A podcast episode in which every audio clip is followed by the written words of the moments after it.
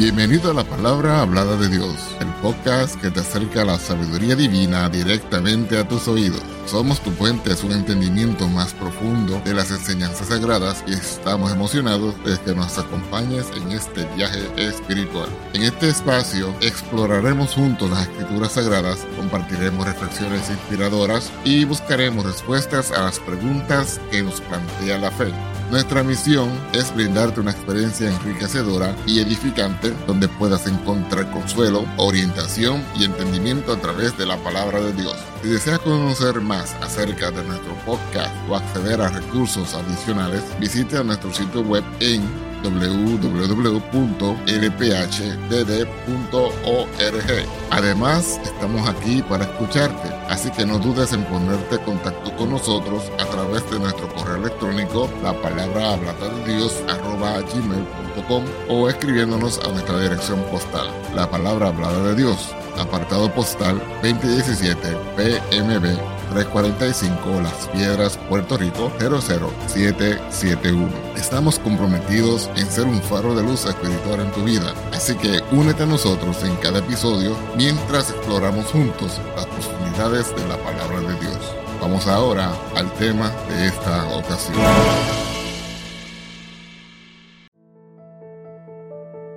Imagina por un momento que has recibido un regalo valioso, una posesión preciada que te ha sido confiada por alguien de confianza. Ahora, te enfrentas a una elección, ¿cómo usarás ese regalo?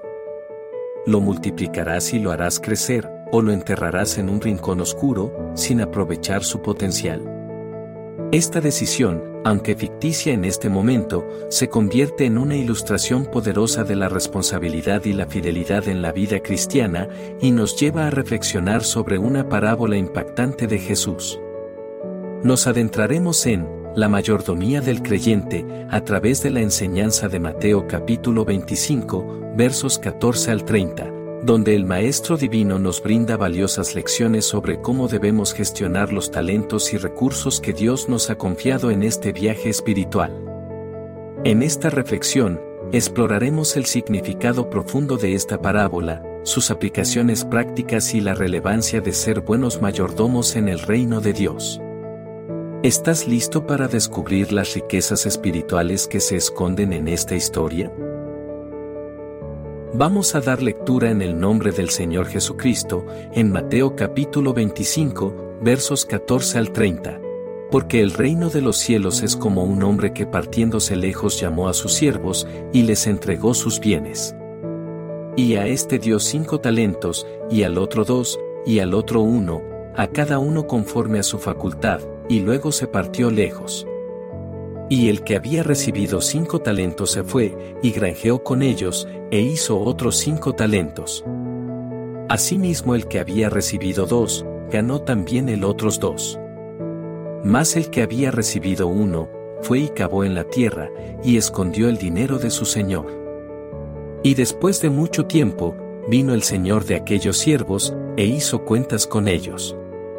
Y llegando el que había recibido cinco talentos, trajo otros cinco talentos, diciendo, Señor, cinco talentos me entregaste, he aquí otros cinco talentos he ganado sobre ellos.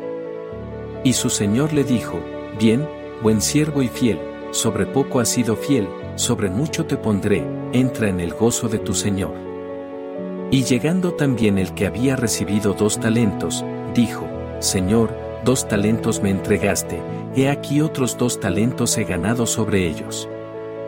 Su señor le dijo, Bien, buen siervo y fiel, sobre poco has sido fiel, sobre mucho te pondré, entra en el gozo de tu señor.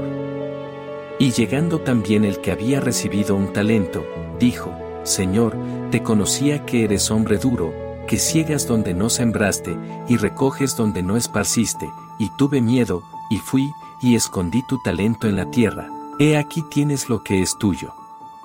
Y respondiendo su señor, le dijo, Malo y negligente siervo, sabías que ciego donde no sembré y que recojo donde no esparcí, por tanto te convenía dar mi dinero a los banqueros, y viniendo yo, hubiera recibido lo que es mío con usura. Quitadle, pues el talento, y dadlo al que tiene diez talentos.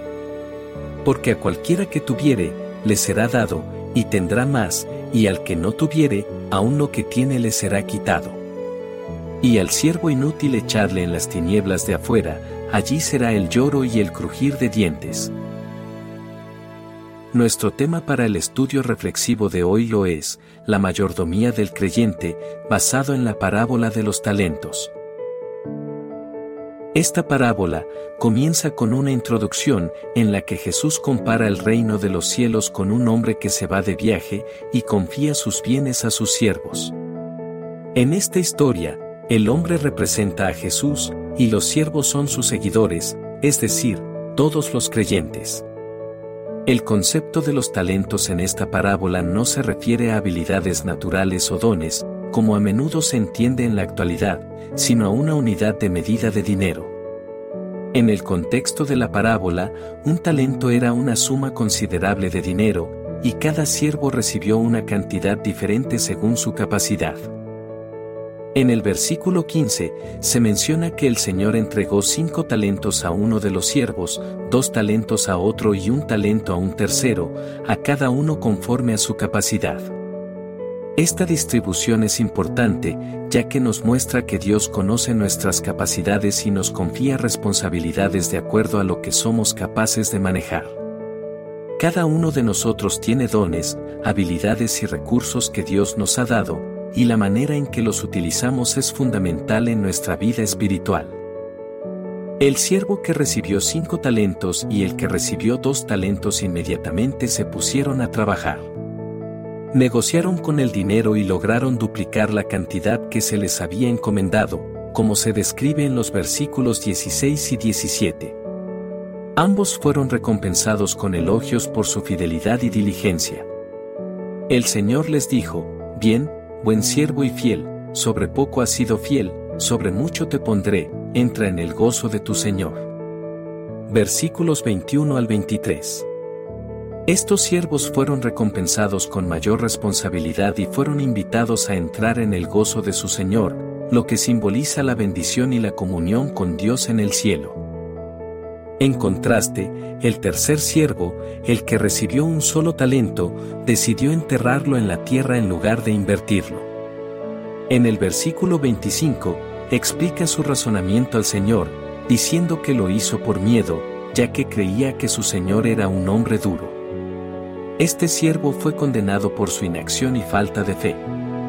El Señor le respondió en los versículos 26 y 27, y respondiendo su Señor, le dijo, Malo y negligente siervo, sabías que ciego donde no sembré y que recojo donde no esparcí, por tanto te convenía dar mi dinero a los banqueros, y viniendo yo, hubiera recibido lo que es mío con usura. Este pasaje enfatiza que Dios espera que utilicemos los recursos y dones que nos ha dado de manera productiva para su reino. En lugar de esconder nuestras capacidades o tener miedo de ponerlas en acción, debemos estar dispuestos a invertirlas y usarlas para glorificar a Dios y servir a los demás. En el versículo 28, el Señor toma el talento del siervo inútil y se lo da al que tiene diez talentos, argumentando que al que tiene, le será dado, y tendrá más, y al que no tiene, aún lo que tiene le será quitado. Este principio resalta la importancia de ser fieles con lo que Dios nos ha confiado. Cuando somos diligentes y fieles en el uso de nuestros dones y recursos, Dios nos confía más responsabilidades y bendiciones. Finalmente, en el versículo 30, el siervo inútil es echado en las tinieblas de afuera, allí será el lloro y el crujir de dientes. Este es un recordatorio solemne de las consecuencias de la negligencia y la falta de fe en la vida cristiana. Aquellos que no son fieles con lo que se les ha dado enfrentarán la separación de Dios y la consecuencia eterna de su elección. Ahora que hemos repasado la parábola de los talentos, exploremos las lecciones y aplicaciones que podemos extraer de este pasaje en nuestras vidas como creyentes. Responsabilidad y fidelidad. La parábola de los talentos nos recuerda que somos responsables ante Dios por lo que Él nos ha confiado. Cada uno de nosotros tiene dones, recursos y oportunidades únicas que Dios nos ha dado. Es esencial que seamos fieles y diligentes en el uso de estos recursos para su gloria. Nuestra fidelidad en las pequeñas cosas demuestra nuestra disposición para recibir mayores responsabilidades en el reino de Dios. Conocimiento de nuestras capacidades. En la parábola, el Señor distribuye los talentos a cada uno conforme a su capacidad. Esto sugiere que Dios conoce nuestras capacidades individuales y nos confía de acuerdo a ellas. No debemos compararnos con otros ni sentirnos abrumados por la responsabilidad que otros pueden tener. En su lugar, debemos ser conscientes de nuestras propias capacidades y utilizarlas al máximo para el servicio de Dios. Superar el miedo. El tercer siervo enterró su talento por miedo a su Señor. Esto nos recuerda que el miedo puede ser un obstáculo para la fidelidad. Debemos vencer nuestros miedos y confiar en Dios, reconociendo que Él nos ha capacitado y nos guiará en el uso sabio de nuestros dones y recursos. La confianza en Dios nos permite superar el temor y actuar con valentía. Multiplicación de recursos. La parábola muestra que los siervos fieles lograron multiplicar los recursos que se les dieron. Esto refleja la importancia de utilizar nuestros dones y recursos de manera efectiva para el crecimiento del reino de Dios. Cuando invertimos nuestras capacidades en el servicio de Dios, podemos esperar un aumento y una bendición en nuestras vidas y ministerios. Consecuencias de la negligencia. La parábola también destaca las graves consecuencias de la negligencia y la falta de fe. El siervo inútil enfrentó la separación de su Señor y el castigo. Esta parte de la parábola nos recuerda que nuestras acciones tienen consecuencias eternas. La negligencia en el uso de nuestros dones y recursos puede llevar a una relación rota con Dios y a la pérdida de oportunidades eternas. Recompensa por la fidelidad. Por otro lado, los siervos fieles fueron elogiados y recompensados por su fidelidad. Su señor les dijo, Bien, buen siervo y fiel, sobre poco has sido fiel, sobre mucho te pondré, entra en el gozo de tu Señor, versículos 21 y 23. Esta declaración resalta la importancia de ser fieles con lo que se nos ha confiado y nos da esperanza de una recompensa eterna en la presencia de Dios.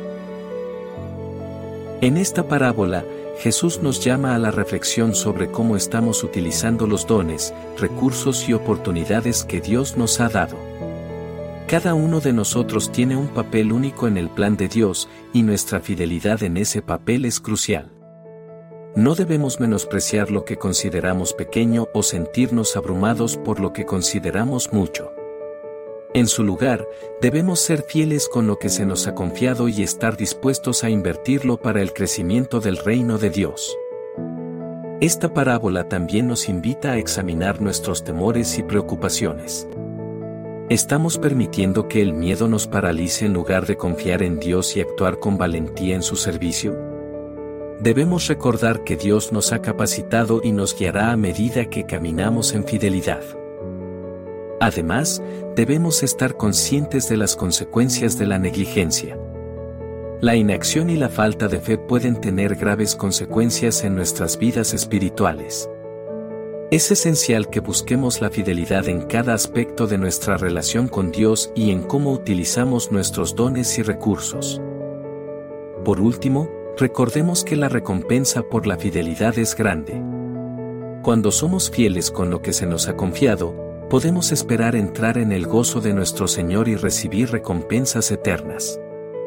Dios aprecia y recompensa la fidelidad de sus siervos.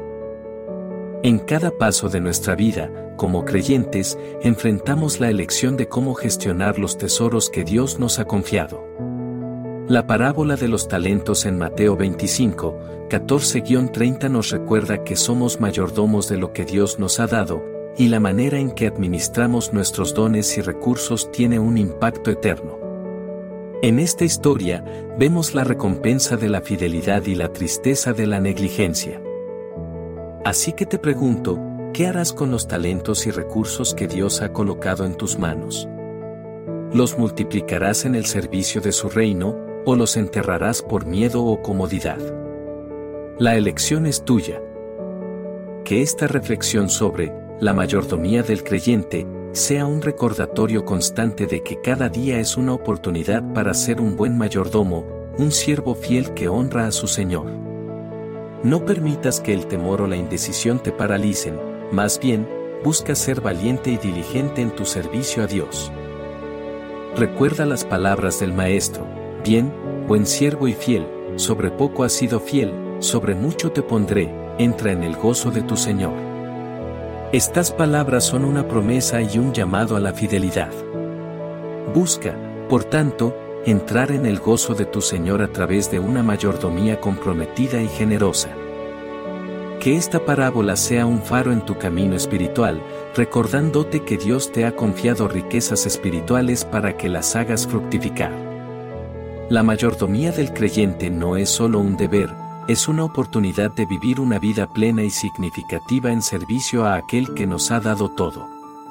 Que, al final de nuestros días, podamos escuchar las dulces palabras del Maestro, bien, buen siervo y fiel, y entrar en su eterno gozo. Que el Señor Jesucristo continúe bendiciéndote. Amén.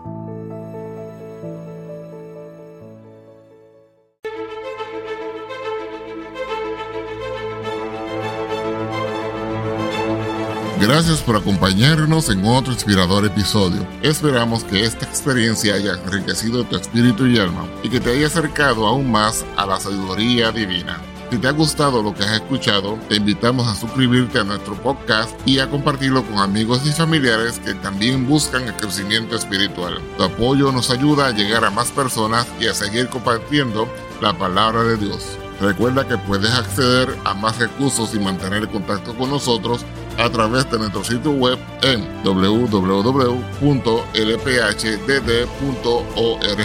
Además, estamos siempre disponibles para escucharte y responder a tus preguntas a través de nuestro correo electrónico, la palabra hablada de Dios, gmail.com o escribiéndonos a nuestra dirección postal, la palabra hablada de Dios, P.O. Box 2017 PMB 345 Las Piedras, Puerto Rico 00771. Nos despedimos con gratitud por tu sintonía y te esperamos en el próximo episodio. Que la paz, la justicia, el amor y las bendiciones de nuestro Dios te acompañen en cada paso de tu camino. Hasta la próxima en la palabra hablada de Dios. Dios te bendiga. Amén.